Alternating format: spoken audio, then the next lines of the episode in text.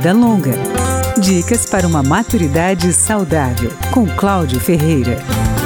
O teatro pode ser uma ferramenta importante para o bem-estar dos idosos, que o diga o diretor Túlio Guimarães, que tem 32 anos de carreira e há 18 comanda um grupo de atores com mais de 55 anos.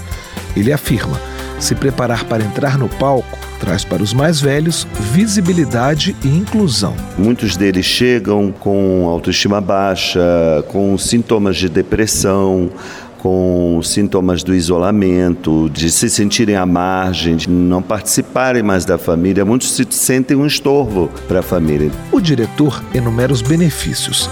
A prática de decorar textos, por exemplo, ajuda a preservar a memória. A socialização com pessoas que vivem cotidiano parecido é outra vantagem, e o corpo também sente a recompensa. Túlio Guimarães adaptou para a terceira idade atividades físicas que ele já fazia com os atores mais jovens. Exercícios de alongamento, exercícios de aquecimento, exercícios de fisicalização no sentido de espaço, de equilíbrio. Nos ensaios não há distinção. O diretor tem o mesmo rigor com os atores mais velhos. O grupo Viva a Vida já montou comédias, tragédias e até musicais.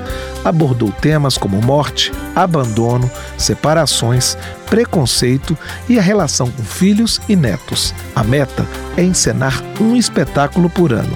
Depois da estreia, o diretor Túlio Guimarães sempre recebe o retorno dos familiares.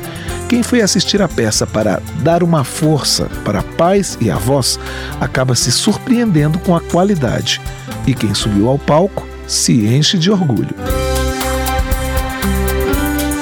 Vida Longa, com Cláudio Ferreira.